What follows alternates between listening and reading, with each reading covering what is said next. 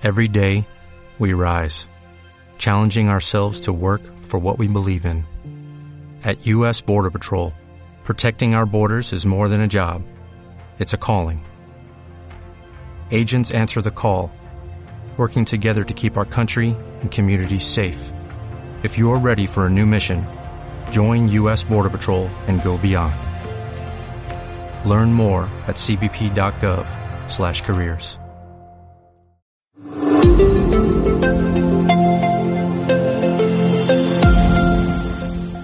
¿Qué vamos a tratar hoy? Los plugins. Los plugins herederos de WordPress para nuestro WooCommerce. ¿Son buenos? ¿Son malos? ¿Qué cosas hay que tener en cuenta para instalarlos? Lo vemos todo ahora mismo. Tengo cartel. ¡Hola, mamá!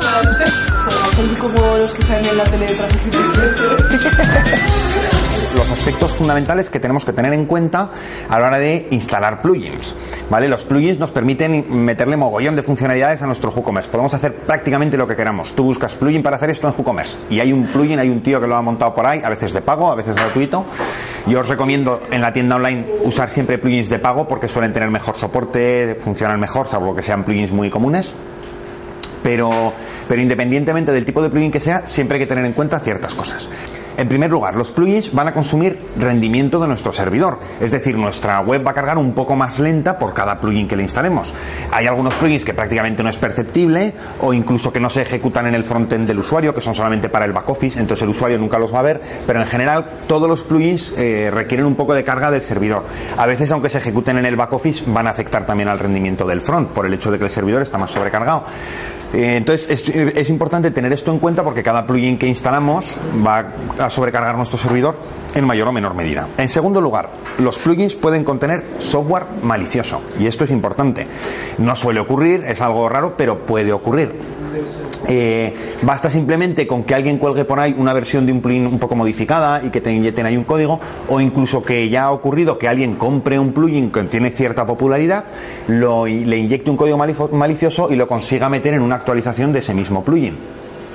Y entonces, en el momento en que nosotros actualizamos el plugin, estamos metiéndonos el software malicioso. Por eso también hay algo, es un peligro que tenemos que tener en cuenta que puede ocurrir. En tercer lugar, las incompatibilidades entre los plugins. Esto es lo más común. Tienes instalados un montón de plugins, plantillas, WordPress y las cosas pueden tener incompatibilidades entre sí. Y entonces es importante que tú sepas cuando hay un error, que revises si puede haber, ser, estar siendo problema de un plugin y que cada plugin que instalas eh, de alguna manera aumenta las posibilidades de que se genere una incompatibilidad. Eh, otro aspecto también importante son los agujeros de seguridad, que esto ya no es software malicioso, pero sí que es algo que el desarrollador ha hecho mal o algo que no se sabía en su momento, pero que se ha convertido en un agujero de seguridad. Los hackers saben cómo cómo emplearlo para atacar a tu sitio y pueden hacer todo tipo de cosas. Pueden robar los datos de tus clientes, pueden eh, enviar spam a través de tu web, pueden meter banners en tu página. Eh, y esto puede ocurrir tanto eh, con un plugin que te instale normal como después de una actualización, que se genere ese agujero de seguridad.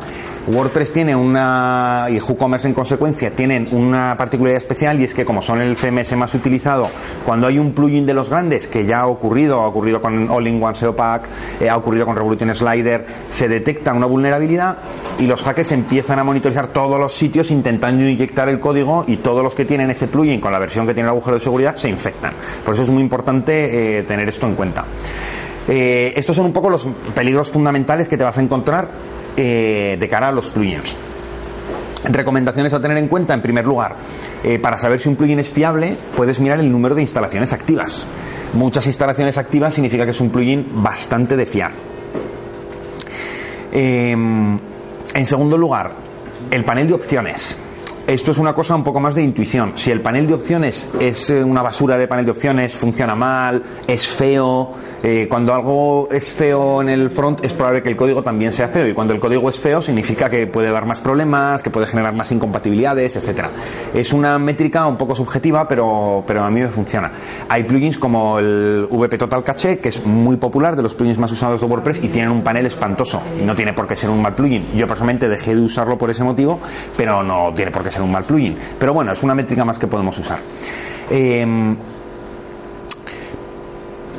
tercer lugar, el backup diario. Un backup diario de tu web es la mejor medida de seguridad. Eh, da igual si el sitio se te infecta, si te lo roban, si se genera una incompatibilidad, si revientas una plantilla, eh, cualquier cosa que ocurra, si tú tienes un backup diario, sabes que puedes recuperar eh, tu, tu, web. Lo peor que te puede ocurrir es que hayas perdido los pedidos desde el backup y tal, pero bueno, eso ya es recuperarlo, pero lo importante es que tú sabes que cada día puedes recuperar la tienda tal y como la tenías. Y esto es un detalle importante. Otro aspecto también importante, eh, revisar periódicamente qué plugins tienes instalados en tu tienda. ¿Por qué? Porque muchas veces instalas un plugin por una necesidad concreta, pasan los meses, has dejado de necesitar eso y el plugin sigue instalado. Eh, puede ser que hayas dejado de usar un servicio de analítica o que antes usabas remarketing y ahora ya no lo usas y instalaste un plugin de remarketing. Entonces, una revisión periódica, cada tres meses, pues das un repaso y, y, revisas si todos los plugins que hay en la web los sigues necesitando y los que no necesitas los desactivas y los eliminas. Y, y luego también el preguntarte cada vez que necesites un plugin si lo necesitas realmente. Es decir, es una funcionalidad que es una pijada que se me ha ocurrido y que en realidad podría prescindir. Tú imagínate que cada plugin que instalas en tu web ralentizara la web un 10%. Hay plugins que instalarías igualmente porque los necesitas y hay plugins que dirías, no me compensa pues eh, todos los peligros que te genera tener cualquier plugin instalado eh, hay que mirarlo así, decir, bueno, si esto me ralentizara la web un 10% lo instalaría y hay muchos plugins que a raíz de eso no los instalas. Eh, y luego un bonus para los que seáis desarrolladores. Siempre que podáis evitar meter un plugin, es preferible evitarlo.